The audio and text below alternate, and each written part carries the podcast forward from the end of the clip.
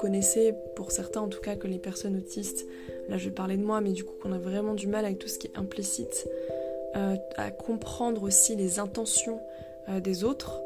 Et du coup, moi, ça me demande beaucoup d'efforts pour essayer de comprendre. Mais maintenant, en fait, ce que je fais pour moins me fatiguer, petit tips, en fait, qui n'est pas vraiment un tips, mais un plus un.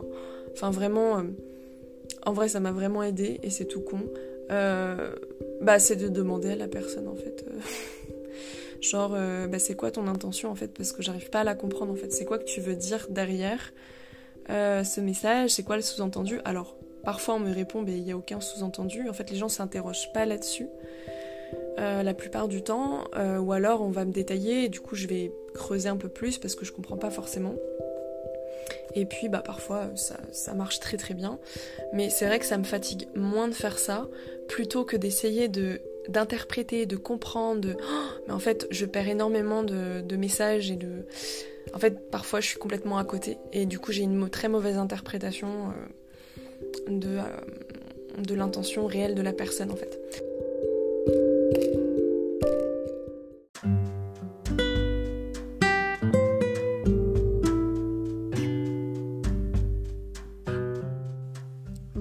Moi c'est Claire et je te souhaite la bienvenue sur mon podcast La vie en pause. Tu trouveras ici mes témoignages et mes réflexions sur des thématiques variées telles que l'hypersensibilité, l'entrepreneuriat, la neurodiversité, la douance, le syndrome d'Asperger, etc. Le développement personnel, la créativité. Autant de sujets qui moi me passionnent et j'espère t'apportera des réponses à toutes ces milliards de questions que tu peux te poser l'instant pour faire une pause et pourquoi pas voir la vie en rose.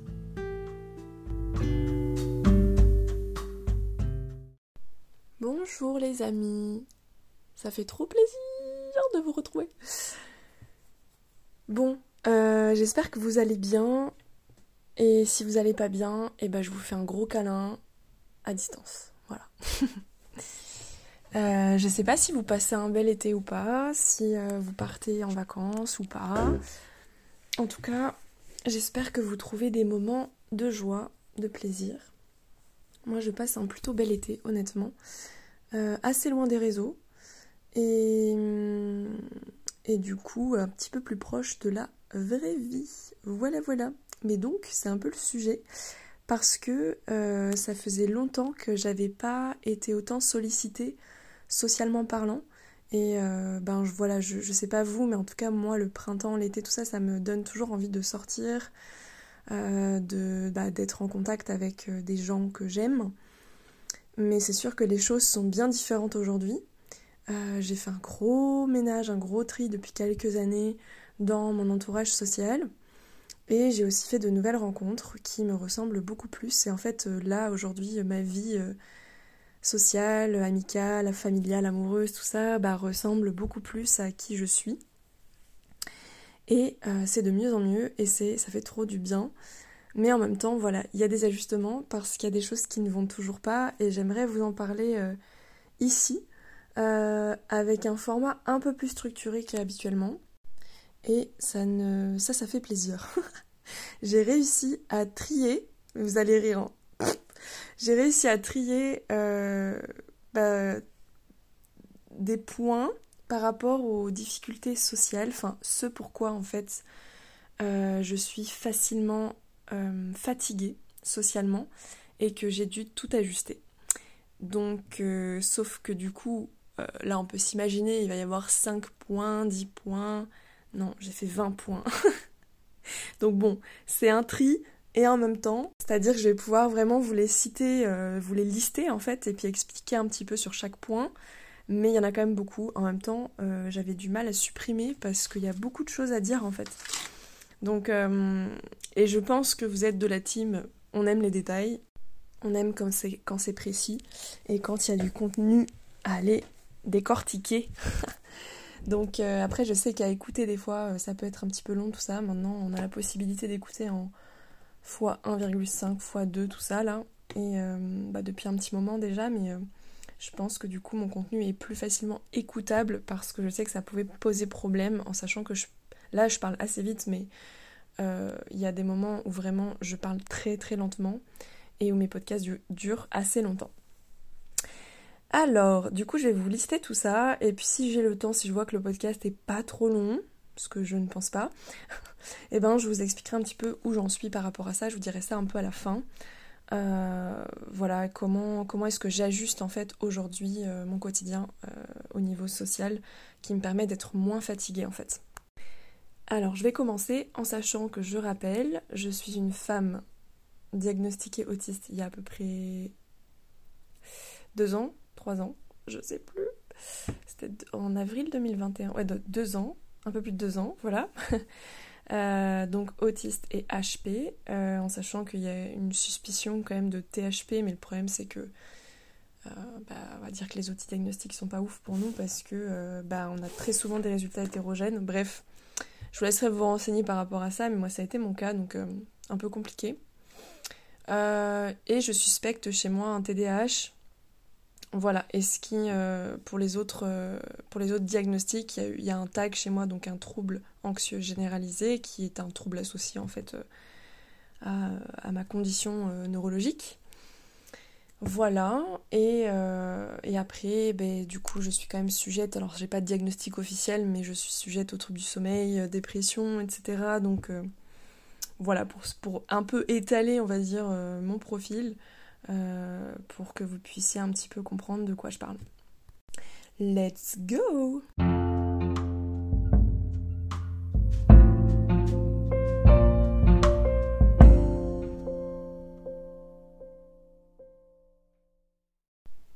Alors, le premier point, ça va être le côté sensoriel. Parce que du coup, quand, euh, ben, du coup, sur l'aspect social, forcément, on peut être amené à sortir de chez soi, être dans des, événements, des rassemblements, euh, je sais pas, dans les bars, les restaurants, enfin bref, euh, côtoyer des personnes, en tout cas dans des environnements qui ne sont pas forcément connus, ou enfin en tout cas d'autres environnements que chez soi, par exemple. Pour les personnes autistes, en fait, on a vraiment une difficulté à traiter, enfin à trier les informations, déjà parce que tout arrive sur le même plan. Et en fait, euh, quand vous êtes, enfin par exemple, moi de mon côté, euh, dans un parc par exemple, qui va être euh, un lieu, on va dire le moins polluant, où il y a moins de bruit, moins de sollicitations visuelles, parce que du coup tout est à peu près homogène, etc bah, il peut y avoir quand même des changements, je sais pas, des changements même de la température, dans l'air, euh, de voir des mouvements avec le vent, etc. Et en fait, euh, je sais que de mon côté, tout ce qui va être de l'ordre du mouvement, que ce soit sur la personne ou autour de moi, je vais vite être déstabilisée. Et, euh, et le fait que tout arrive comme ça sur le même plan, ça demande, donc je vais aborder après dans le deuxième point, de la concentration, enfin un effort vraiment de concentration et notamment pour bah, écouter du coup ce que la personne en face euh, a à nous dire. Là, je parle dans le cas où on est deux, euh, mais euh, forcément, plus on ajoute de personnes, plus c'est complexe. Donc, je sais que de mon côté, je fonctionne beaucoup à deux, très clairement, ou voire en petits groupes. Mais en petits groupes, avec des personnes avec qui je suis à l'aise et avec qui je me sens bien. Euh, mais voilà, faut vraiment en général, au-delà de 4, ça commence, euh, c'est chaud. ça commence à être très très chaud. Parce que du coup, il y a trop de paramètres. Et ce qui fait que du coup, de mon côté, euh, je, par exemple au niveau sensoriel, donc, bah, du coup, j'ai ce qu'on dit, les personnes autistes ont du mal à regarder dans les yeux. Je pense que ça, ça demande à décortiquer un peu cette partie-là. J'ai d'ailleurs fait un podcast là-dessus, mais ça demanderait à décortiquer encore le pourquoi du comment j'ai du mal à regarder dans les yeux et c'est pas toujours la même raison en fait. Euh, bah, du coup, parfois c'est parce que justement je suis gênée, parfois c'est parce que ça me demande, il me faut que je me concentre, donc euh, je regarde ailleurs, euh, dans le vide un peu, parce que sinon je suis trop déconcentrée par les mouvements de la personne, par ses gestes, par tout ça. Ça va être aussi parce que, enfin, vraiment regarder dans le la pupille moi, ça me génère trop d'émotions. Euh, parce qu'on dit que du coup, euh, c'est vraiment que là, c'est quand on regarde une personne que se transmet la plupart des informations, des émotions, etc. entre les gens, qui fait qu'il y a un contact aussi. Euh, donc c'est quand même assez important de, regarder dans les yeux. moi, bah, en fait, je regarde jamais dans les yeux, c'est très très rare. Et quand je regarde, c'est vraiment parce que c'est des personnes avec qui je suis vraiment dans l'intime, ou enfin qui sont vraiment dans mon noyau très intime, quoi, en fait. Et en général, j'arrive pas à maintenir le regard, en tout cas, c'est clair. C'est trop prenant, en fait. Donc voilà, il y, a plein de trucs comme ça. Après, ça peut être aussi par timidité, parce que je suis mal à l'aise, parce que quelqu'un m'impressionne, je sais pas. Enfin, il y a plusieurs raisons, mais en tout cas, c'est clair que euh, j'ai trouvé quelques stratégies d'ailleurs par rapport à ça. Mais voilà, donc le côté euh, sensoriel, au niveau social, c'est déjà un premier point qui peut amener à de la fatigue, parce que bah, tout ce qui est tri et traitement de l'information, euh, sensorielle peut être compliqué. Et donc ça m'amène au deuxième point qui est la concentration. Donc en fait ça, ça rejoint ça, c'est vraiment quand on est en groupe, tout ça, ben, on va vite être dispersé dans son environnement à cause du côté sensoriel, mais pas que. Ça peut être aussi parce que bah, quand on nous parle, en fait, quand on discute avec des gens, on peut avoir un. comment dire. Euh, des images qui nous viennent, euh, une pensée qui en amène une autre, etc. Et ça peut vite nous faire partir dans des pensées, euh, dans des analogies en fait, et, de vite perdre le fil. Le fait aussi, ça j'en reparlerai à un moment donné, mais qu'il y ait des small talk, donc des petites discussions en fait, où on creuse pas et les gens passent vraiment d'un truc à un autre, ce qu'on appelle les conversations ping-pong là. Mais tout ça c'est épuisant en fait, parce que ça demande, ça demande une forte concentration pour pouvoir intégrer chaque chose et euh, ne pas se laisser euh, euh, disperser dans sa, dans, son, dans sa tête parce que ce qu'on nous dit nous fait penser à plein de trucs en fait. Donc déjà il y a ça. Donc déjà on va dire qu'on est déjà sur une base, on est qu'au deuxième point, qui peut être assez compliqué. Donc j'en viens au troisième point, où je, je, je t'en parle un petit peu, mais tout ce qui est small talk, donc les petites conversations. Euh, bah, vous voyez, quand on parle de la, de la pluie et du beau temps, en fait, c'est tout ce qui est les banalités. Et en fait, moi, j'appelle ça, bon, ça, ça porte un nom, je suppose, enfin, j'ai dû, dû entendre ça quelque part, je sais plus. Mais en tout cas, c'est vraiment un langage descriptif. Et là, en fait, ben, par exemple, cette semaine, j'ai été, euh, ça faisait très longtemps que ça m'était pas arrivé, et je sais que je ne recommencerai pas, de rester 5 jours avec euh, une partie de ma famille. On n'était pas nombreux, on était du coup en tout 5, euh, dont ma mère. Donc, euh, enfin, du coup, voilà, c'était vraiment des personnes proches.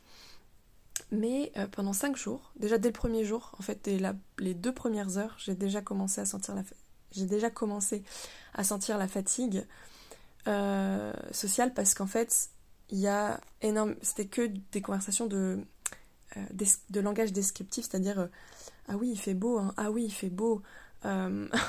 Ah j'aime beaucoup cette nappe, elle est vraiment très sympa et tout. Ah oui oui c'est vrai. Enfin, vous voyez un peu le truc, euh, genre euh, et à décrire par exemple tous les noms de rues, les, panneaux, les trucs. Euh, dire ah mais ah ils ont fait des travaux ici ah oui oui oui et puis hop hop hop on part sur une discussion comme ça qui est très en fait en surface des choses c'est à dire qu'on décrit notre environnement et en fait à petite dose je peux supporter ça et puis être entraîné un peu là-dedans aussi. Euh, puis ça peut m'arriver. Mais euh, quand c'est à longueur de journée pendant plusieurs jours, c'est insupportable. enfin vraiment, c'est. On voit en fait la fatigue parce que ça fait une espèce de discussion euh, où du coup il faut être hyper attentive à l'environnement finalement parce qu'on est on fait que de regarder autour de nous et d'observer et du coup de décrire ce qui se passe. Et du coup en fait on va pas rentrer En plus, on passe d'un truc à un autre en général et c'est creux. En fait, c'est très très creux. On va pas rentrer en profondeur des choses. Or, moi, ma manière de communiquer, c'est soit le silence, ou au contraire, euh, des discussions profondes, détaillées, etc. Va vraiment rentrer dans des sujets, quoi. Et avoir. Euh, apprendre des choses, avoir des. Enfin voilà, des, des, vraies conversations. Bon, après, il y a des contextes, il y a, y, a, y a des. Voilà. Mais c'est vrai que du coup, quand on est dans un groupe, très souvent, ça va être ce genre de discussion, surtout quand on est avec des personnes de la famille et tout. Ça peut ne pas arriver forcément avec des, je sais pas, des personnes avec qui on est très proche, des groupes de potes où on est, euh, on est quelques-uns à table et on va avoir des discussions plus profondes, etc. Mais ça n'empêche que même avec des potes, j'ai pu ressentir beaucoup de fatigue parce qu'il y avait ces trucs de ping-pong. Donc on rentrait pareil, pas forcément en profondeur et les gens en fait racontaient des anecdotes, des trucs, des machins, enfin ça allait super vite et je, à chaque fois je me disais mais comment ils font pour, arriver à placer un truc au bon moment, euh, à, ce que ce qu'ils disent soit pertinent, efficace, rapide, en gros, et, euh, et, à construire aussi euh, leur pensée, parce qu'en fait, ça j'en parlerai du coup, je sais plus dans quel point, mais sur ma manière de parler, bah, je crois que c'est le dernier point, donc on y reviendra après. Ouais, donc j'y reviendrai après parce que j'ai vraiment mis ça à la fin sur ma manière de, m'exprimer et qui fait que du coup j'ai vraiment du mal à interagir en fait dans ce genre de discussion ping-pong quoi. Ensuite le quatrième point, euh, alors attendez, euh, ce sont bah, tout ce qui est codes sociaux, conventions sociales. Tout ce qui va être de l'ordre des implicites, des sous-entendus, euh, des signaux qu'on envoie, etc., du langage non verbal et tout. Enfin, je mets un peu tout ça dans le même panier même si on pareil, on pourrait décortiquer chaque point évidemment, mais bon, il a fallu que je fasse du tri là. Donc euh, bah ouais, les codes sociaux, tout ça. Alors je sais que moi ça a posé beaucoup de problèmes dans la sphère amoureuse surtout et au niveau du travail parce que du coup il y a vraiment des codes que j'ai bah en fait j'ai jamais réussi à identifier que j'ai capté que après coup. Euh, et je pense qu'il y a beaucoup de choses qui me sont qui, m'ont échappé donc, euh, donc ça, ça fatigue beaucoup parce que quand euh, en fait on observe, on fait que de, bah ça j'en parlerai après, mais du coup de la suranalyse et tout ça, mais les codes en fait, euh, les codes sociaux, c'est des choses qui sont censées être intégrées. je sais plus à quelle période, je crois que c'est dans l'enfance, enfin vers début de l'enfant, début de l'adolescence, fin de l'enfance, début de l'adolescence, je dirais. et puis ça s'intègre petit à petit comme ça en fait. En tout cas, c'est plein de codes. Donc je pense que j'en ai intégré quand même quelques-uns. Euh, oui, c'est sûr que j'en ai intégré euh, intuitivement, mais il y a beaucoup de codes que j'ai pas intégrés et qui sont du coup, alors soit complètement méconnus, soit euh, que j'apprends sur le tas, par essai et erreur, soit que j'ai absolument pas intégré. Et donc tout se fait manuellement. Donc ça demande en fait pareil une concentration et une analyse en fait de bah, du coup des échanges sociaux et tout ça pour euh, ne pas forcément faire de, de gaffe, de maladresse, euh, euh, pour être à la bonne distance, pour être... Enfin voilà, il y a, un peu tout ça quoi. après tout ce qui est convention sociale, tout ça c'est pareil en fait, c'est des choses qui sont censées être innées. moi ce sont des choses qui sont pas innées pour moi dans le sens où je ne me sens pas euh, proche de ça en fait. En fait, tout ce qui est en lien avec la norme, et je dis, et pareil, ça demanderait un détail, hein, parce qu'il y a énormément de choses euh, dans cette norme en fait qu'on pourrait, qu'on pourrait dire, mais il y a quand même tout ce qui est euh, de l'ordre des conventions et tout ça, je me rends bien compte que s'il y a des choses que j'ai pas réussi à intégrer, c'est parce qu'en fait c'est en dehors de ma conception à moi, c'est en dehors de ma façon de penser, de ma façon d'être en fait et que du coup euh, aujourd'hui je me rends bien compte que ça n'a aucun sens pour moi, aucun intérêt et que du coup je pense que l'intégration ne s'est pas forcément bien faite aussi parce que euh, je ne me considère pas comme euh, comme faisant partie de cette norme, enfin comme étant complètement intégrée dedans.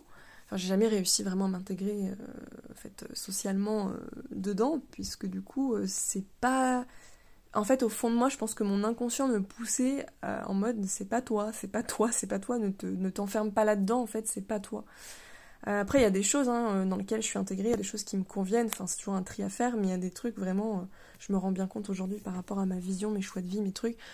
Bon, ben, je suis un peu hors norme, quoi, clairement. Donc, ça, ça, déjà, en plus, la norme, après, elle bouge beaucoup, hein, par exemple, sais pas par exemple sur les codes sociaux euh, vestimentaires, les trucs comme ça. Euh, euh, on se rend bien compte qu'aujourd'hui, bah, c'est la mode de, des cheveux colorés, qui peuvent paraître très excentriques pour une époque. Enfin, je veux dire, c'était pas le cas avant. Avant, c'était un peu les gens marginaux, bizarres qui faisaient ça. Aujourd'hui, j'ai l'impression que c'est un peu tout le monde, quoi. C'est un peu plus à la mode, c'est un peu plus rentré dans la norme, justement, en fait. En tout cas, ça, c'est je, remarque ça aujourd'hui, mais à méditer. Et donc, par rapport à ça, bah, les implicites, les sous-entendus, donc bah, je pense que vous connaissez, pour certains en tout cas, que les personnes autistes, là je vais parler de moi, mais du coup qu'on a vraiment du mal avec tout ce qui est implicite, euh, à comprendre aussi les intentions euh, des autres, Et du coup, moi, ça me demande beaucoup d'efforts pour essayer de comprendre. Mais maintenant, en fait, ce que je fais pour moins me fatiguer, petit tips, en fait, qui n'est pas vraiment un tips, mais un plus un. Enfin, vraiment. Euh, en vrai, ça m'a vraiment aidé et c'est tout con. Euh, bah, c'est de demander à la personne, en fait. Euh, genre, bah, c'est quoi ton intention, en fait Parce que j'arrive pas à la comprendre, en fait. C'est quoi que tu veux dire derrière ce message? C'est quoi le sous-entendu? Alors, parfois, on me répond, mais il n'y a aucun sous-entendu. En fait, les gens s'interrogent pas là-dessus. la plupart du temps, ou alors on va me détailler et du coup je vais creuser un peu plus parce que je comprends pas forcément. Et puis bah parfois ça, ça marche très très bien. Mais c'est vrai que ça me fatigue moins de faire ça plutôt que d'essayer de d'interpréter, de comprendre. De... Oh, mais en fait, je perds énormément de, de, messages et de. En fait, parfois, je suis complètement à côté. Et du coup, j'ai une très mauvaise interprétation euh, de, euh, de l'intention réelle de la personne, en fait. Donc, ça, c'est aussi très chiant. Euh, parce qu'on a un langage euh, très explicite, donc on a besoin en retour aussi d'avoir une communication explicite. Euh, moi, je demande très souvent qu'on soit très littéral avec moi, explicite, surtout explicite, pour que je puisse bien comprendre les choses, parce que, bah voilà, quand on est dans des implicites, mais c'est l'enfer. Euh, parce qu'en plus, la plupart des implicites de ce que j'ai compris et de ce que j'observe aujourd'hui, hein, parce que après coup, j'avais pas compris ça avant, malgré ma suranalyse et tout, bah en fait, c'est que euh, la plupart du temps, les gens disent l'inverse de ce qu'ils pensent, c'est-à-dire qu'ils vont dire quelque chose et en fait, le sous-entendu derrière, c'est l'inverse. Ça, j'ai remarqué. Et je sais pas pourquoi, mais très souvent, c'est ça. Donc en fait, euh, les gens comprennent, enfin, quand des personnes comprennent les implicites, les sous-entendus et tout, enfin, qui parlent ce langage, ils vont comprendre intuitivement. Donc en fait, ils vont comprendre que c'est du second degré ou je sais pas quoi, ou c'est l'inverse et tout. Bah, moi, on me dit quelque chose verbalement, bah, je le prends au mot en fait. Je vais pas me dire c'est l'inverse. Je ne sais pas comment les gens font à ce niveau-là. Ça, c'est toujours un peu un mystère. Donc bon, maintenant je demande, voilà, quitte à me prendre euh, ben, un vent, mais c'est pas grave pareil pour euh, le côté euh, sentimental. Euh, aujourd'hui, je ne passe plus par quatre chemins, je ne reste plus dans un flou, une, ambiguïté qui est franchement hyper angoissante à vivre. Eh ben, je demande ou je dis frontalement les choses, c'est-à-dire tu me plais, tu me plais pas, qu'est-ce que tu veux avec moi, pourquoi, c'est quoi ton intention, c'est quoi que tu envisages, etc. Et franchement, il y a un gain de temps et d'énergie assez considérable.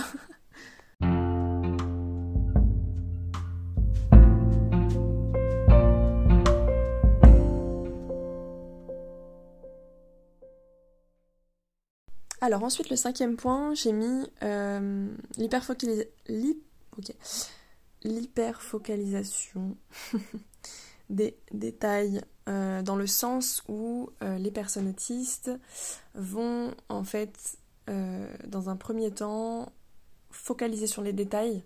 Enfin vont très souvent se focaliser sur des détails mais la plupart du temps dans les discussions enfin voilà dans les trucs sociaux etc et de manière générale hein, mais là je parle du côté social donc voilà. Mais on va en fait intégrer les choses détail par détail pour avoir ensuite une, euh, un ensemble, euh, je sais pas, une vision globale en fait des choses.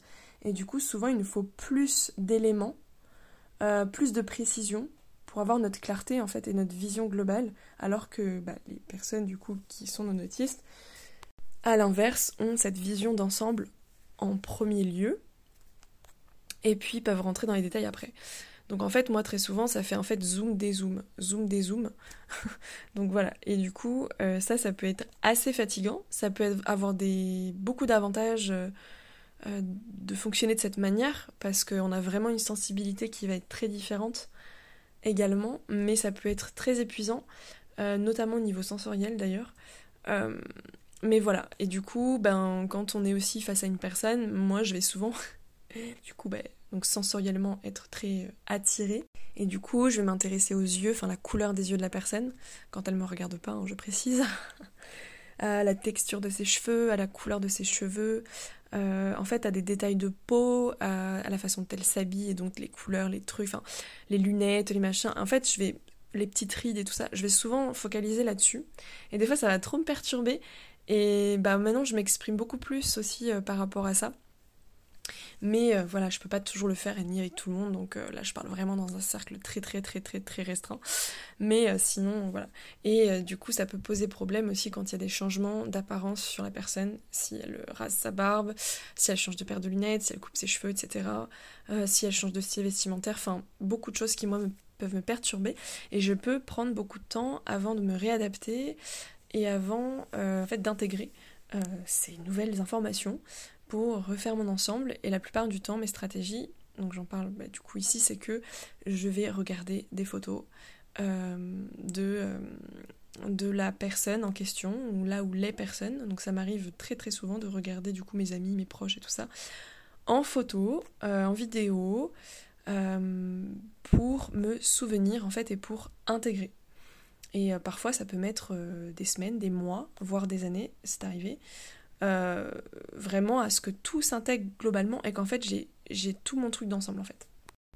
Alors ensuite, euh, bah, tout ce qui est second degré sarcasme, euh, en fait, à partir du moment où on a une pensée littérale, c'est pas forcément que lié à l'autisme d'ailleurs, enfin toutes les personnes qui ont trouble de la communication, trouble de la pragmatique et tout ça. En fait, moi c'est pas systématique, il y a des moments où je vais le comprendre, euh, mais il y a plein de moments où ça m'échappe en fait. Mais pourquoi? Parce que pareil, c'est un espèce de, de, de, de bloc en fait. C'est-à-dire que on va me dire quelque chose, ben moi je vais le prendre au mot et je vais pas faire tout le lien dans l'ensemble. C'est-à-dire, en fait, j'ai appris du coup, grâce à, à des lectures par rapport à l'autisme justement, mais et merci d'ailleurs parce que, enfin je, remercie l'auteur qui ne m'entend pas du livre parce que euh, ça m'a trop éclairé en fait. Et après, du coup, j'ai. Bah, Mathias, du coup, euh, m'a fait euh, des cours par rapport à ça. Enfin, des cours euh, dans le concret, en fait. voilà, de m'expliquer. Bah, là, c'était une blague, là, c'est pas une blague. Et, essayer de comprendre, en fait, pourquoi là, c'est une blague et pourquoi là, ça l'est pas. Même si forcément, ça suffit pas de le comprendre mentalement parce que c'est vraiment des choses qui sont liées à qui, sont censés être intuitifs et on n'est pas censé réfléchir à, ça en fait. Mais du coup, ce qui fait que quand on le fait manuellement, il y a plus de marge d'erreur parce qu'on est dans de l'interprétation et ça passe par en fait une analyse. Euh, enfin voilà, bref. Et donc en fait, quand euh, il y a une blague, euh, eh bien, il faut prendre en compte. Alors il y a trois choses. Mince, j'ai oublié la troisième. Ça commence bien. Euh, bah, je crois, oui, si la première, je crois que c'est tout ce qui est lié bah, donc au, non-verbal, en fait, à la prosodie, c'est-à-dire l'intonation de la voix, euh, les trucs comme ça. Mais moi, le second degré, je trouve ça trop subtil. Genre vraiment, là, pour le coup, là, je sais que cette barrière-là, en général, elle, elle suffit pas. Et ensuite, euh, si ça fonctionne pas, ben, je vais me poser la question de qui me fait cette blague. Donc, en fait, je m'intéresse à la personne et ensuite au contexte. Et, mais du coup, vous voyez que forcément il va y avoir un temps de latence avant euh, de rire à la blague ou de la comprendre parce que bah, ça demande une gymnastique mentale pour me dire ok là cette personne là par exemple si c'est un ami proche machin euh, cet ami il a l'habitude de faire ça là c'est un contexte machin euh, là il me dit ça ok bon ça doit être une blague quoi. Mais bon voilà c'est jamais très toujours très fiable euh, mais voilà, on fait ce qu'on peut. En tout cas, moi je précise, bah pareil, c'est des choses qui peuvent m'aider. Je précise maintenant aux personnes, bah écoute, euh, j'ai du mal avec le second degré ou bah, tout ce qui est sarcasme, tout ça, parce qu'en fait je ne le comprends pas forcément. Et euh, bah, notamment le sarcasme, moi ça m'a valu, ben, franchement, beaucoup de hum, malentendus et de j'ai été très susceptible parce qu'en fait je prenais au mot ce qu'on me disait et je n'ai jamais compris ce type d'humour. Euh, pourtant maintenant je l'utilise, je fais beaucoup d'autodérision. Bah, D'ailleurs mon humour je l'ai beaucoup développé ces dernières années. Euh, ben, je pense que c'est beaucoup en lien avec cette découverte-là parce que je pense que je me suis un peu libérée de ça aussi. Ça m'a permis de, comprendre par moi-même euh, comment ça fonctionne en fait. Donc après mon humour il peut être assez troisième degré justement, un peu tellement décalé parfois que enfin, moi, c'est ce genre d'humour que je comprends. Euh, parce que ça se voit que c'est faux, quoi. Il y a un truc, euh, je sens bien qu'il y a quelque chose. Mais quand c'est trop subtil, on va dire un peu l'entre-deux, ben ouais, bref, ça m'échappe, quoi, la plupart du temps, en fait. Alors ensuite, le neuvième point, c'est par rapport à... aux attachements. en fait, au type d'attachement qu'on peut avoir. alors, moi j'avais entendu parler de ça un jour sur les personnes autistes, que c'est. on a une. Comment on appelle ça? Je sais plus, j'avais entendu parler de ça et j'ai plus le terme exact, mais c'était un style attachement adhésif, un truc comme ça, enfin bref. Ça m'avait bien parlé parce que du coup, euh, alors pour le coup, je sais pas si c'est lié à l'autisme ou pas directement, mais je sais que beaucoup de personnes autistes qui le sont, qui vont se reconnaître là-dedans, d'avoir une des particularités quand même d'attachement. Euh, pour certains, on va être très distant, euh, avoir pas de tactile, pas de tout ça, pas sociable, voilà, et pas dans l'émotionnel et tout ça. Je connais des personnes qui sont comme ça. Euh, là, je vais généraliser hein, parce que du coup, voilà, mais euh, faut pas prendre euh, bah, pour le coup à la lettre tout ce que je vous, je vous, explique là parce que je vous parle vraiment de certains points et je vais parler de mon expérience évidemment et de ce que j'ai pu observer mais c'est voilà ça reste dans mon entourage donc ça reste assez biaisé quoi j'ai pas de, source fiable par rapport à ça quoi c'est ça que je veux dire mais du coup mais du coup j'ai pu comprendre que et lire aussi par rapport à ces attachements-là. Donc ouais, il y a le côté un peu soit distant, soit au contraire euh, euh, beaucoup dans la fusion en fait, être très euh, collé. bah du coup, moi je suis entre les deux. C'est l'un ou l'autre. je suis rarement au milieu. De toute façon, ça va être le point suivant, mais dans tout en fait, vu que je suis très entière, je passe souvent d'un truc à un autre. Donc en fait, moi je vois toujours un peu le truc de des, interrupteurs, des boutons on-off. Et c'est vrai que euh, ben là c'est pareil en fait, ça fonctionne de la même manière, je passe un peu d'un extrême à l'autre.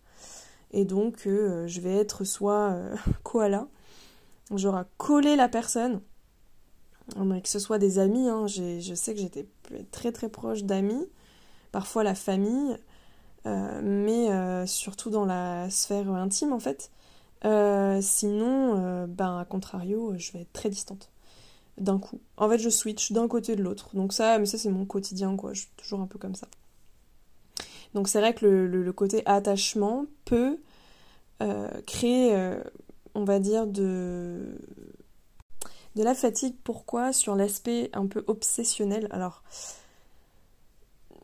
de mon côté, je, j'en parlerai pas, je vais pas être détaillée ici, mais au niveau euh, amoureux, euh, surtout, je vais avoir un côté assez obsessionnel et euh, que j'assumais pas forcément trop. mais voilà, mais c'est ce qui fait que dans ma manière de m'attacher à la personne, je peux vite être obsédée hein, clairement par, l'autre et du coup de vouloir tout faire pour lui faire plaisir, de faire des trucs, bon voilà, qui excessif en fait, euh, clairement, un peu trop en fait. Et euh, après euh, c'est ok hein, parce qu'il y a des gens qui, sont, qui aiment ça, qui voilà, mais forcément ça crée aussi beaucoup d'attachement de l'autre côté. et le côté obsessionnel, ben dans les pensées notamment. Et ben c'est problématique c'est vraiment problématique euh, par moments parce que ça peut handicaper un peu sur les autres parties, euh, nos, autres domaines de vie en fait.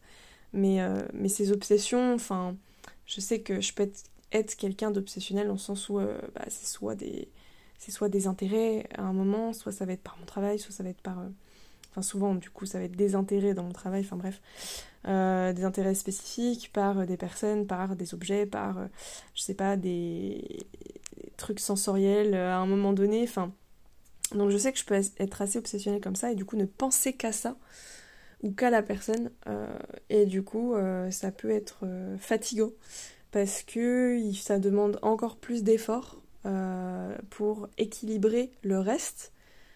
Et en fait, ça demande en fait un, beaucoup d'énergie à déployer pour comment dire, pour se s'inhiber.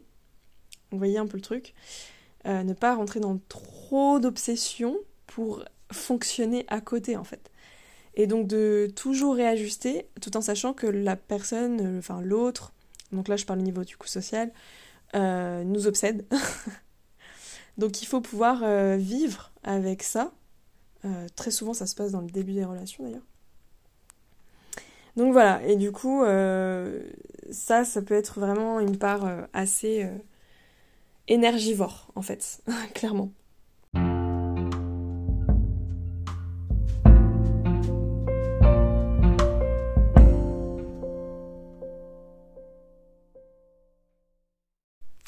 Alors ensuite, euh, le septième point, eh bien, ça va vraiment être autour de la mémoire en fait, parce que quand, bah, justement, j'en parle un petit peu plus haut, mais je sais pas si ça vous fait ça. Et là, pour le coup, je sais pas si c'est lié à l'autisme ou pas.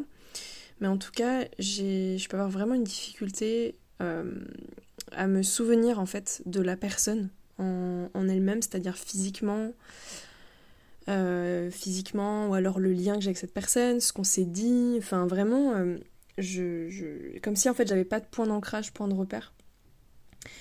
Euh, en tout cas, là je parle vraiment en général au début de la relation, ou alors des personnes que je vois pas très souvent. Et c'est comme si ça se, ça s'accrochait pas en fait, ça, ça, s'imprègne pas en fait en moi. Et, du coup, je, j'en déduis que c'est encore un problème de traitement de l'information, de, fait d'intégrer en fait euh, ben, ces infos-là, qui fait que je n'ai pas cette mémoire-là. Et donc, bah, pour compenser ça, j'en parlais plus haut, mais du coup, voilà, je, bah, je vais regarder des vidéos, des photos, je vais écouter la voix, euh, écouter des audios de la personne, relire des messages. Enfin, en fait, ça me demande vachement de beaucoup plus de ben, de temps en fait et d'énergie.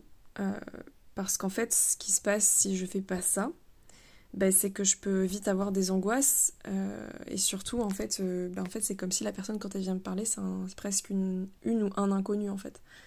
Donc ça me crée, oui, des angoisses parce que je sais plus, en fait. Donc euh, du coup, j'en ai déduit, parce que ça, je, le remarque du coup de plus en plus, j'en prends conscience.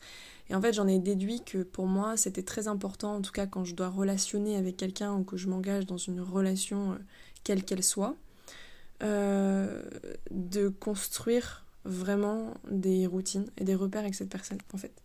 L'importance de voir cette personne régulièrement, de créer des habitudes. Euh, donc en fait c'est très révélateur aussi de la manière dont je fonctionne au quotidien, mais c'est vrai que sans ça, c'est comme si voilà, il n'y a pas de il a pas de truc qui accroche en fait pour moi. Malgré que euh, on passe plein de moments ensemble, euh, qu'il l'affecte, qu'il y ait des trucs, ben en fait ça suffit pas. Euh, il faut vraiment que les choses s'ancrent en fait petit à petit dans, dans le vrai quoi.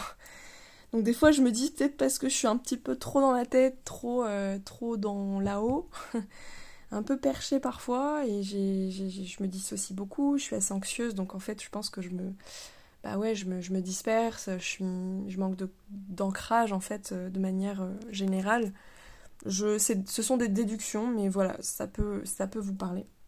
En tout cas, voilà. Et du coup, l'autre point, euh, le suivant, donc le, le, huitième point, j'ai un petit peu de mal à parler aujourd'hui. Peu fatiguée, justement, parce que j'ai tous ces trucs-là. Euh, donc, c'est les fonctions exécutives qui euh, peuvent être ben, dérégulées, des, des dysrégulées, je sais plus comment ça se dit, chez les personnes autistes, notamment, pas que, parce que c'est aussi, aussi partie du TDAH. mais voilà, enfin, en gros ça va, ça va être euh, toutes les fonctions la cognitives pour. Euh, j'ai listé quelques-unes sur lesquelles ça peut impacter en fait socialement. C'est bah, maintenir euh, une tâche dans le temps, mais du coup aussi le fait de maintenir une relation en fait. maintenir un projet, maintenir tout ça, mais là je parle vraiment au niveau social. j'ai pas, pas mis ça dans les points d'ailleurs, mais ça me fait penser à ça. Bon bah petit point bonus sur la réciprocité sociale en fait. Euh, tous les codes aussi, le fait d'appeler euh, d'appeler des gens, le fait de, euh, de, de, de, répondre aussi tout de suite, le fait de, de, participer à des événements, bah, quand on est introverti, quand on est autiste, tout ça, bah, du coup on a besoin de beaucoup plus de temps de solitude et tout ça, et donc bah, ça peut aussi jouer sur la qualité de la relation, et les gens peuvent pas forcément toujours comprendre en fait. Donc il y a de ça. Euh, voilà, et donc dans les fonctions exécutives, j'avais mis ça, j'avais mis aussi parler, euh, oui, tout ce qui est lié à l'impulsivité, enfin l'inhibition. Euh, donc voilà, être dire, des choses parfois un peu de manière impulsive, de pas parler au bon moment, de trop parler, l'attention, la concentration, la planification, en fait l'organisation avec les personnes. si on doit organiser des choses enfin voilà, euh, la mémoire, enfin voilà, toutes ces, toutes ces choses-là en fait qui vont être impactées et qui peuvent, bah, qui ont déjà un impact réel dans le quotidien, dans le travail, dans tout en fait, mais qui forcément bah, au niveau social aussi un impact en fait. Donc euh, ça c'est quand même un gros point qui demanderait aussi à ce que ça soit détaillé, mais je ne détaillerai pas ici quoi. Alors ensuite j'arrive au dixième point du coup sur bah, le côté donc blanc ou noir, entière, euh, hyper émotive, tout ça, bref, je vois pas les nuances. En vrai c'est un, putain de problème des fois parce que quand on n'est pas en capacité de voir les nuances, parce que en fait moi je vois vraiment ce truc d'à chaque fois de passer d'un côté un, un, extrême à l'autre quoi. Bascule euh, l'autre. Et, euh, et, en fait, la plupart des gens euh, sont censés voir en fait toutes ces nuances ou euh, naviguer un peu dedans. Alors ça s'apprend, j'ai bien compris que ça s'apprenait, mais alors qu'est-ce que c'était flou au départ? Donc euh, je vois bien qu'il y a des choses qu'on peut apprendre, mais ça reste pas intuitif et ça reste pas du tout ma manière de fonctionner. Donc en fait, c'est toujours très compliqué et, euh, pas évident. Euh, donc voilà, du coup pareil, ça demande en fait un certain recul pour ne pas être trop dans les, dans les extrêmes. Euh, et de, de, de pouvoir s'observer un petit peu là-dedans et parfois de trouver euh, bah, d'autres nuances quoi dans nos propos, dans nos comportements, dans tout ça. Mais, euh, mais en tout cas là-dessus, je sais que ça peut me fatiguer parce qu'aussi euh, bah, de passer d'un extrême à l'autre comme ça, en sachant que je suis très très stimulée par, par, par bah, sensoriellement, par l'autre, par ce qu'il dit, par tout ça. Enfin, je suis toujours très très stimulée donc ça fatigue aussi beaucoup. Et du coup, euh, je vais, euh, en plus, ouais, le côté hyper émotif et tout ça, et en fait, je peux passer vraiment de plein d'états émotionnels dans, euh, bah voilà, quelques heures avec une personne, même parfois quelques, quelques minutes en fait. Et, et, tout ça, ça épuise en fait, parce que ça nous, enfin, moi, je peux vite perdre mon centrage, déjà que n'est pas très très très solide aujourd'hui, beaucoup plus qu'avant, mais mais, mais bon, je reste quand même assez euh, déstabilisable, assez fragile à, ce niveau-là, et du coup, je peux vite partir en, en live, quoi. Donc voilà. Ensuite, euh, le onzième point, ben, j'en ai parlé aussi un peu, donc je vais pas trop redétailler, mais c'est le, bah, le côté littéral. Et du coup, c'est ce qui pourrait faire peu pas mal de maladresse euh, au niveau social, et aussi, bah, en fait, euh, euh, qu'on peut me dire que du coup j'ai pas forcément d'humour parfois alors que c'est pas du tout le cas en fait. Juste que je comprends pas et à partir du moment où tu comprends pas quelque chose mais ben, tu vas pas rigoler voilà donc donc on peut un peu voir par moment un peu le côté rabat-joie ou genre un truc comme ça. Mais ça me le fait beaucoup moins aujourd'hui parce que je suis mieux entourée que j'ai appris pas mal de choses et du coup j'ai l'impression de quand même beaucoup moins le subir et aussi bah en fait parce que je suis beaucoup moins confrontée en fait à à ça euh, socialement parlant parce que je travaille de chez moi, parce que j'ai que quelques amis que je vois pas très souvent. Euh, enfin voilà quoi, pareil la famille, tout ça, enfin bref. Ensuite le douzième point, j'avais mis... Euh, oui en fait finalement ça rejoint, mais c'est... ça rejoint ce que j'avais dit un petit peu plus aussi. Bon forcément tout se recoupe, hein. c'est pour ça que j'avais beaucoup de mal à trier. toujours pareil, mais euh, c'est l'hyper-empathie et euh, bon, ce qu'on appelle la théorie de l'esprit, mais en fait, c'est vraiment parfois cette incapacité socialement à percevoir, bah, de toute façon, toute l'intention, tout ça, mais quand en fait, soi-même, on perçoit pas ces signaux internes, euh, ces émotions qu'on n'arrive pas à interpréter, qu'on n'arrive pas à traduire, qu'on... en fait, comment voulez-vous le faire pour les autres personnes? C'est Franchement, c'est mission impossible. Donc en fait, tout passe encore une fois par la tête. Et plus ça passe par la tête, ben plus on s'éloigne encore plus de, de, de, notre corps et de nos ressentis et tout. Donc moi, j'apprends depuis quelques temps à écouter bah, mes signaux internes, mon corps, à être plus attentive à ça. Mais c'est quand même très, très, très flou et très complexe. C'est vraiment un univers qui, pour le coup, a pas du tout été intégré. Donc... Euh, bah c'est comme si en fait j'apprenais une nouvelle langue. Euh, enfin, quand on est enfant, c'est plus malléable, mais euh, à l'âge adulte, c'est plus compliqué. Et donc parfois, ce manque de réciprocité ou cette incapacité à me mettre à la place de l'autre, à pas comprendre, à pas en fait voir tous les, tout le contexte global aussi, les enjeux et tout ça, et ben en fait on perd aussi beaucoup d'éléments. Et euh, bah, en fait, ça peut nous faire faire aussi des gaffes sociales, etc. Bon là, ça n'a plus trop rapport avec la fatigue, mais mais euh, mais ça, mais quand même parce que c'est encore des choses qui demandent, euh, qui demandent beaucoup d'attention, en fait. Euh, qui demandent euh, de s'ouvrir et d'essayer de comprendre l'autre, de comprendre ce qui se passe au niveau d'une situation sociale, d'un contexte. Et, et, voilà. Et puis bah, l'hyper-empathie, tout ça, si, si on a une hyper-empathie, alors il y en a qui même moi, hein, j'ai pu un peu diviser comme ça hyper empathie cognitive, émotionnelle, qui sont pas forcément les mêmes et tout. Mais euh, de mon côté, c'est vraiment une, hyper empathie émotionnelle. C'est-à-dire que je ressens les choses, mais je ne les comprends pas en fait. J'ai beaucoup de mal, en fait tout se mélange, donc en fait c'est comme si j'étais une éponge, je reçois plein d'énergie comme ça en fait, qui me perturbe tout mon corps, et je comprends pas ce qui m'arrive, je sais même pas si ça m'appartient, si ça m'appartient pas, je sais pas ce que c'est, voilà en fait ce qui se passe quoi. Mais euh, par contre pour euh, bah, ce qu'on appelle l'empathie cognitive, bah, c'est justement cette capacité à se mettre à la place de l'autre et à, comprendre en fait ce qui traverse, à comprendre, euh, à se mettre en empathie en fait. Donc ça c'est pareil, c'est un apprentissage donc c'est complexe, vraiment. Ensuite le treizième point, ah oui alors j'ai noté ça parce qu'en fait cette semaine en plus ça m'est encore beaucoup beaucoup arrivé. Et je travaille beaucoup là-dessus, mais là, c'est, je sais pas si c'est mon ma personnalité, mais j'ai bien pu observer quand même qu'il y a beaucoup de neuroatypiques de manière générale qui sont qui ont un côté psy. en fait, qui, on s'intéresse vachement à tout ce qui est psychologie, euh, science, tout ça, euh, comment fonctionnent les choses, les systèmes, les machins, les trucs. On peut être des analystes euh, des, enquêteurs, des analystes, des explorateurs, etc.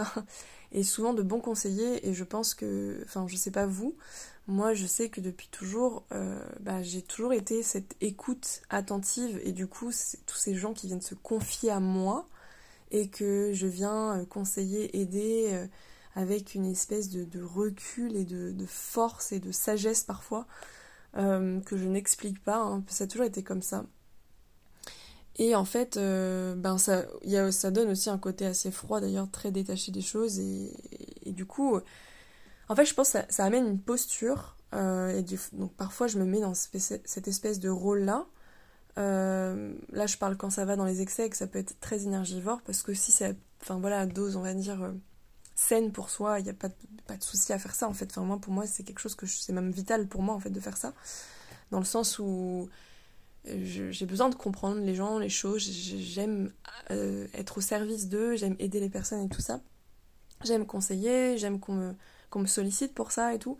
Mais voilà, euh, il y a des limites en fait, et c'est là où j'en parlerai dans le dernier point, mais le, le, fait de poser ces limites et de les connaître, c'est hyper dur. Et du coup, euh, bah en fait, finalement, à force de dire, ben n'hésite pas si t'as besoin, tu, tu, me dis, et puis je suis là pour toi, je suis là pour te soutenir et tout. À force de dire ça à plein de gens, en fait, je me suis, je me retrouve parfois beaucoup euh, sollicitée, surtout en plus euh, depuis que créé le compte Insta et tout. Donc maintenant, je mets des, freins un peu à tout ça, mais c'est compliqué. Donc voilà, et ça, ça peut être très fatigant. C'est à la fois stimulant et ça m'enrichit. Et en même temps, bah, quand c'est mal dosé, euh, ça m'épuise de ouf. Et en fait, il y a un rôle comme ça de psy-sauveur qui commence, peut, commencer à être toxique, en fait, pour moi et pour l'autre d'ailleurs. donc en tout cas, c'est quelque chose que je ne fais plus si on ne me le demande pas et si moi euh, j'ai pas envie de le enfin si c'est quelqu'un par exemple d'extérieur qui me le demande euh, qui me demande un conseil tout ça bah parfois je vais dire oui parfois je vais dire non aussi quoi. Donc voilà. Alors le quatorzième point je crois que j'en suis là euh, bah du coup ça va être le côté besoin de solitude le côté introverti le côté même parfois égoïste en fait euh, et je le vois pas de manière négative du tout d'ailleurs, ce, terme-là. Euh, en fait, euh, je dis ça parce que du coup, quand on est introverti, au-delà de l'autisme et tout ça, au final, c'est un petit point que j'ai rajouté, mais de mon côté, j'ai un fort besoin de solitude et en fait, je sais que tous mes confrères et consoeurs introvertis vont comprendre ce que c'est que la fatigue introvertie. Donc euh, il y, a, aussi ça, quoi. Il y a un moment donné où bah, en fait on a juste pas assez de jus, quoi. Parce que euh, ça nous fatigue d'être avec des gens. Donc voilà, j'avais noté ce petit point, bon que j'ai pas forcément envie de détailler en fait plus que ça. Voilà. Alors ensuite, quinzième point, euh, j'avais noté bah, tout ce qui est changement imprévu, je sais pas, orgas de dernière minute, tous les rassemblements, etc. Bref. En fait, tout ça, ça génère beaucoup d'anxiété et même ce que j'ai pu tous les points que j'ai pu vous, dresser avant finalement en fait la conséquence de ça c'est que bah, ça génère beaucoup d'anxiété et l'anxiété c'est bien connu et eh bien euh, ça fatigue énormément ça fatigue le corps ça, ça épuise Et l'anxiété, bah, le principe de l'anxiété, c'est qu'il y a beaucoup de pensées intrusives, de, de comment dire, d'inquiétude de, en fait, d'anticipation. Par exemple, au niveau social, en fait, le fait que tout soit très imprévisible, on a besoin de contrôler. De mon côté, j'ai une anxiété sociale depuis toute petite et en fait, j'ai ce besoin de, faire des scripts mentaux avant de. Avant une... En fait, tout ce qui est spontané. C'est ça, parce que tout ce qui peut se préparer, du coup, je fais des scripts, euh, enfin voilà, c'est hyper angoissant et tout, genre les appels, les machins, les trucs administratifs, je sais pas, les trucs comme ça. Mais euh, le spontané peut être extrêmement difficile également. Euh, là, je parle par exemple, vous, vous êtes dans la rue et vous croisez quelqu'un par hasard que vous connaissez et qui vient vous dire bonjour. Je pense que c'est l'une des pires situations sociales qui puisse exister. Bon, je pense que personne n'aime trop ça. Euh, mais de mon côté, en fait, ça me génère un stress au point qu'en fait, j'y pense quasiment tous les jours quand je sors. J'ai peur de croiser quelqu'un, quoi. Donc, euh, ça crée vraiment une anxiété très forte, même si j'y suis préparée, mais en fait, je sais pas qui je vais croiser, je sais pas euh, quel degré de, d'intimité on a. En plus, je me, souvent, je me rappelle pas, en fait, du lien qu'on a avec la personne, si la personne, en plus, elle a changé, qu'est-ce que je vais lui dire? En fait, moi j'ai du mal en fait à réagir comme ça, à m'adapter sur un parce que j'ai parce que j'ai un si je croise une personne par hasard, ça va me faire un effet de surprise et souvent cette émotion là est assez difficile à canaliser, à gérer pour moi. Donc voilà, et du coup, bah, tout ce qui est voilà, donc changement imprévu, forcément dans les relations sociales, je pense que c'est là où il y a le plus euh, de changements et d'imprévus, et donc euh, d'anxiété et donc de fatigue. Voilà. Du coup, le 16e point, j'ai mis donc ouais, l'aspect du coup bah, suranalyse, le fait de, de tout décortiquer en fait. En fait, tout ça fait que euh, on, y a, vu qu'il y a plein de choses qui sont pas intégrées, qui bah, y a des vraies difficultés du coup euh, euh, au niveau des fonctions exécutives, au niveau du traitement de l'information, au niveau sensoriel, au niveau bref des codes sociaux, des intentions, des implicites, du second degré, de tout ça bah, fait que ça nous oblige à compenser. Et on compense comment La plupart du temps? Bah, analysant la situation, donc en, en fait en, en intellectualisant. Euh, et donc c'est là, oui, où du coup il peut y avoir beaucoup de marge d'erreur, euh, d'erreur d'interprétation en fait. donc en fait on est obligé de bah, essai-erreur, essai-erreur, sauf qu'en fait les contextes, pour les personnes autistes c'est très compliqué quand tout change en fait parce que ça demande de réintégrer énormément de données et en fait dès qu'il y a un nouveau contexte, un nouveau lieu, une nouvelle personne, en fait c'est comme si on repart tout le temps à zéro. Donc c'est très compliqué.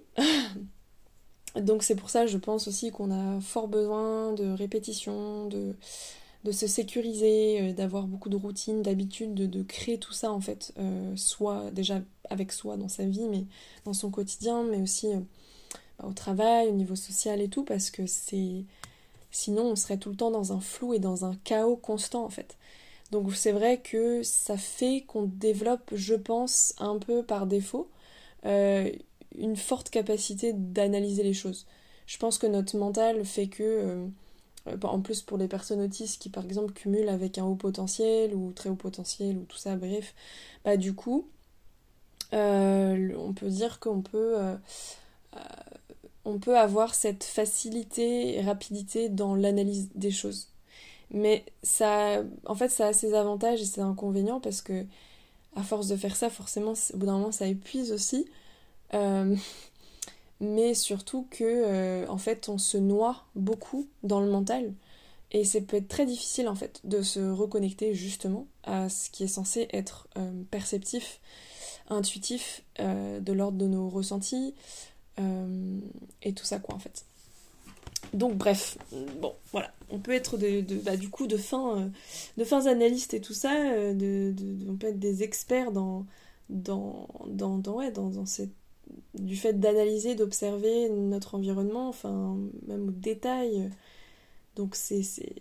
Voilà, mais c'est vrai que c'est épuisant pour nous, quoi. Ça, c'est clair. 17e point, euh, j'avais mis du coup bah, tout ce qui est obsession. En fait, j'en ai un peu parlé avant. Euh, mais du coup, c'est la conséquence de ça, c'est que aussi, euh, bah, du coup, socialement parlant, je vais, je peux potentiellement par moment, maintenant je, je travaille dessus parce qu'en fait je l'ai conscientisé, mais il n'y a pas si longtemps, ça doit faire un, an ou deux que je fais attention, parce qu'avant c'était pas du tout le cas. Euh, donc comme quoi, à force de se connaître, ben, du coup, on fait un peu plus attention. Mais euh, en fait, même, même en faisant attention, en vrai, le, naturel revient au galop et en fait, trop s'inhiber, c'est pas forcément bon non plus. Mais bref, en gros, euh, bah, du coup, je vais beaucoup parler. Par moments, surtout si quelque chose m'intéresse, donc notamment mes intérêts spécifiques, euh, je sais pas, ou euh, ma passion du moment, mon obsession du moment. Bah, par exemple, ces dernières années, c'était beaucoup l'astrologie. Donc en fait, peu importe qui, peu importe quand, je faisais que de parler de ça, ou je ramenais toujours euh, mes discussions à ça en fait, parce que tout ce que me disait une personne me faisait penser à ça en fait, parce que je vivais que à travers l'astrologie quoi en gros. Avant c'était la neuroatypie, c'était l'autisme, tout ça. Et là, depuis quelques temps, euh, il y a eu une petite période ovni. Euh, voilà, et encore depuis quelques temps, bah, il y a une personne maintenant sur laquelle je parle tout le temps. Euh, donc ça, c'est dans le cas où je tombe amoureuse de quelqu'un, euh, c'est la fin. C'est la fin, c'est la fin, et du coup, je ne parle que de ça, que de cette personne. Et en fait, j'arrive pas à faire autre, chose, et c'est vrai que... Enfin, j'arrive pas. En fait, par rapport à tous les domaines du style bah, travail, euh, le quotidien, gérer, je sais pas moi, les amis, la famille, le côté amoureux, etc., quand on a un fonctionnement comme ça, moi j'y arrive pas personnellement, après je sais pas vous. En plus de ça, si on rajoute, je sais pas moi, euh, des imprévus, du changement, euh, des enfants, je sais pas, euh, des trucs qui prennent du temps et tout, une maladie, enfin j'en sais rien, enfin vous imaginez. Moi je, je, sais que là dans ma vie actuelle, j'ai beaucoup de mal et je sais que, bah voilà, je suis pas mal focus sur une personne, ce qui me prend beaucoup de charge mentale en fait donc j'essaye de trouver mon équilibre et de pas euh, faire que ça. Donc euh, du coup je, je m'organise, j'essaie de m'organiser. Euh, bah voilà, de continuer à me recentrer, à faire des choses pour moi, à passer du temps seul, parce qu'en fait sinon c'est, un peu une cata.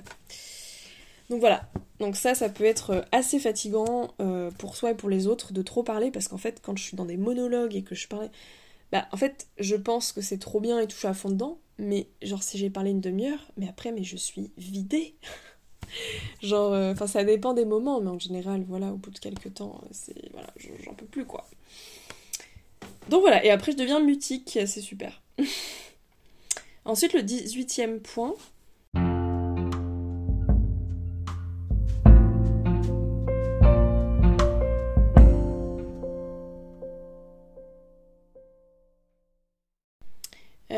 ça va être ma façon de. Bah, en fait, tout simplement ma façon de penser, de voir les choses, euh, ma vision de la vie, enfin. Euh, ouais, ce que je perçois en fait aussi. Euh, mais, mais du coup, je suis très axée sur le sensoriel de mon côté.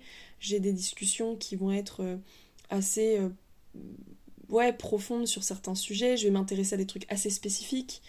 et en fait, ce qui fait que du coup, comment dire euh, en plus sur des sujets qui sont hors normes, on va dire ça comme ça, qui intéressent pas forcément le commun des mortels, on va dire. Et puis j'ai cette habitude de toujours tout remettre en question, d'être très curieuse, de déconstruire les choses, de faire bouger les choses, de casser les codes, de toujours vouloir être un peu originale, d'être créative et tout.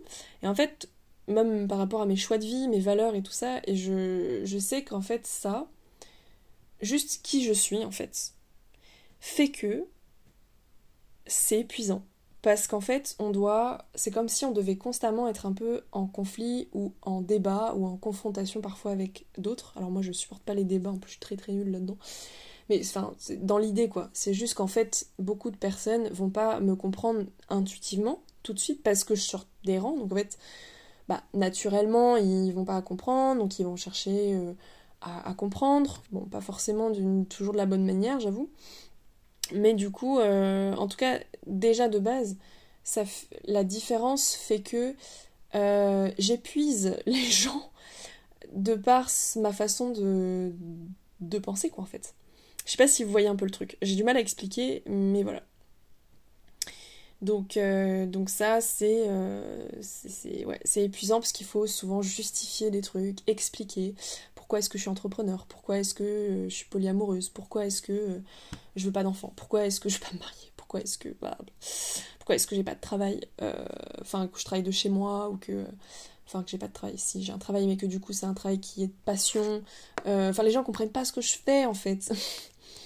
Enfin, voilà, c'est pourquoi est-ce que je m'intéresse à ça euh, C'est bon, mais mon mode de vie en fait est tellement euh, décalé et encore que je suis clairement pas dans, dans un extrême non plus. Euh, enfin, si on peut parler d'extrême, en tout cas voilà. Donc bref, du coup ça, ça pose toujours question et c'est vrai que moi ça m'a épuisé, ne serait-ce que de parler de l'autisme par exemple. des, en fait, de tout le temps répondre à des questions qui, en fait, ma réponse ne leur convient pas. Et en plus, ma réponse, bah du coup, moi, dans ma façon de parler, et donc ça va être mon 19e point, je crois, ma façon de parler, bah, c'est que j'ai du mal parfois à structurer les choses. En fait, quand bah voilà, je, parle, je peux parler longtemps, je peux parler assez lentement, euh, je peux euh, comment dire, avoir une voix assez, euh, pas monotone, mais monocorde, on va dire ça comme ça, en plus de ça, donc euh, j'endors les gens, c'est super. c'est hyper, bien pour faire de l'hypnose ou des méditations, mais des, podcasts qui vous endorment, mais... Euh, mais voilà, je cherche mes mots, je, je passe d'un truc à un autre, je pars loin dans les discussions, je donne des détails, etc. Donc en plus, il n'y a aucune structure, j'ai du mal à synthétiser. Bon, Bon, ce qui fait que du coup, ça peut être euh, problématique, et c'est là que je me dis, putain, mais en fait, euh, en fait, euh, ce qui est épuisant d'un côté et de l'autre, je pense que j'épuise aussi les autres, c'est que c'est tellement différent, on a tellement un mode différent. Là, je parle vraiment de certaines personnes, parce qu'aujourd'hui, je, je, pense que je suis quand même plutôt bien entourée, et que du coup, j'arrive à avoir un environnement, un entourage adapté. Enfin, genre vraiment, euh, en général, je suis, qu'avec une seule personne à la fois. Et avec cette personne, bah, du coup, euh, on peut avoir des temps de silence, des temps de partage et des temps de, discussion vraiment profonde.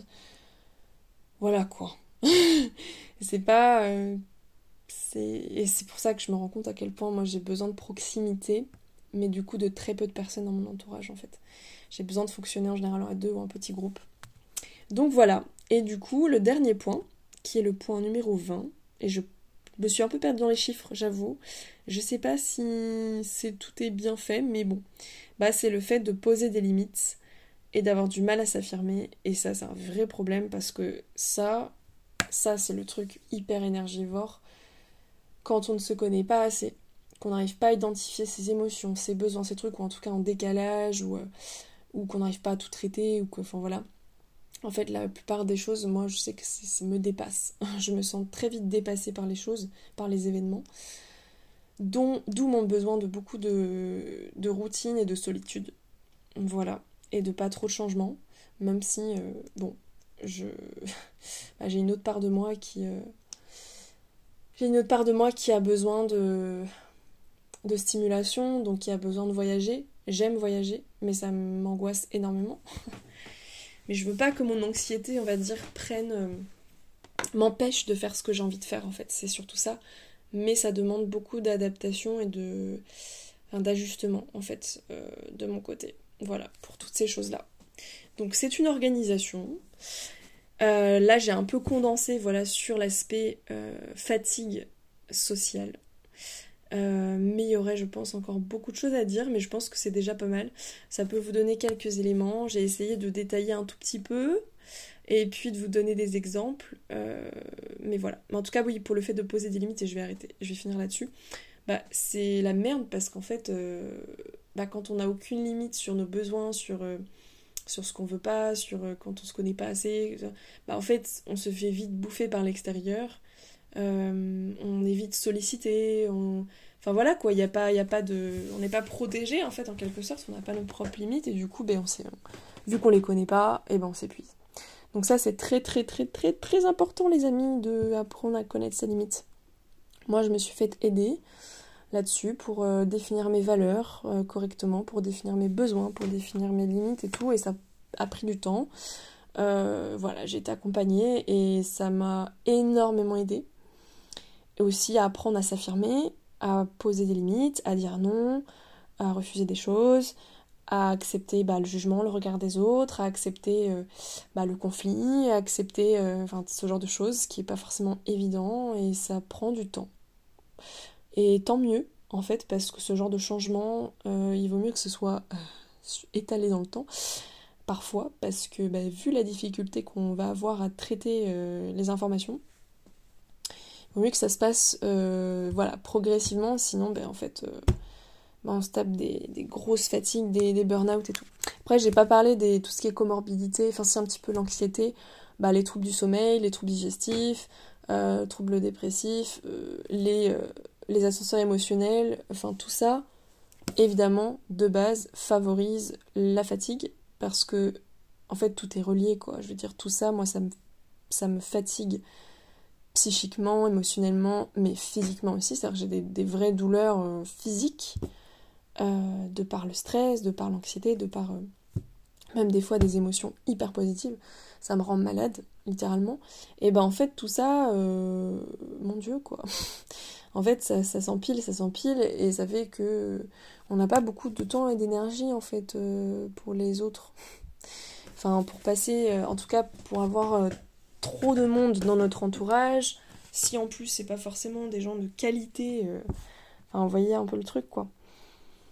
Après voilà, chaque, personne est différent, euh, différente. Euh, je sais que voilà, il y a des personnes autistes qui euh, aiment bien être entourées, qui ont leurs habitudes aussi dans des, dans des groupes. Bon, j'ai très peu entendu ça, mais je pense que c'est possible en fait. Il y a des personnes autistes qui sont extraverties, hein, qui, qui aiment être avec du monde. Il y a des personnes autistes qui ont des enfants, qui ont une famille, enfin voilà, qui ont un travail et tout, et, tout ça quoi. Donc je pense que ça dépend vraiment aussi de chacun, de nos propres ressources à nous aussi, et de comment est-ce qu'on gère ça. Euh, je sais que moi été beaucoup aussi impactée euh, ben, en fait par une accumulation et euh, par des traumas, des choses comme ça qui font que ben, je sais pas si j'ai un stress post-traumatique, mais en tout cas j'ai quand même une hyper-vigilance et des, des, une dysrégulation émotionnelle. Enfin voilà quoi, le, système nerveux il est clairement un peu en vrac quoi. Mais voilà, mais j'y travaille, je fais attention de plus en plus à mon corps, à tout ça. Et puis, puis voilà, et puis j'ajuste mon quotidien, et franchement, en vrai, euh, si je, je vais finir sur une bonne note, mais c'est la réalité, ça va quand même tellement mieux qu'avant. Et là, je sens que, bah, que je, ouais, depuis euh, quelques années euh, que j'ai fait mon burn-out et tout ça, bah, en fait, je sens que là, je récupère et je sens, en fait, euh, quelles sont mes ressources, comment est-ce que je dois me comporter socialement aussi, en fait, parce que le masque social, tout ça, c'est épuisant, moi je n'y arrive clairement plus, donc je préfère être moi-même, que ce soit court et intense, voilà, et que je sois pas trop longtemps avec des groupes, avec, avec des personnes avec qui je suis pas super à l'aise, c'est pas possible en fait. Donc je préfère être avec une seule personne ou en tout petit groupe, avec des gens que j'aime, avec qui je suis à l'aise, avec qui je suis bien, avec qui ça me redonne de l'énergie, avec qui ça me nourrit intérieurement et qui ça me fait euh, voilà, ça me fait du bien tout simplement. Je vous fais des gros bisous, je vais m'arrêter là parce que je pense qu'il est assez long. Et je vous dis à très bientôt et ça m'a fait très plaisir de revenir. Bisous. Seulement si le podcast t'a plu, alors je te laisse t'abonner, partager autour de toi, donner ton avis, un commentaire, afin de soutenir ce podcast et permettre de le faire grandir. Je te remercie infiniment et je te dis à très bientôt.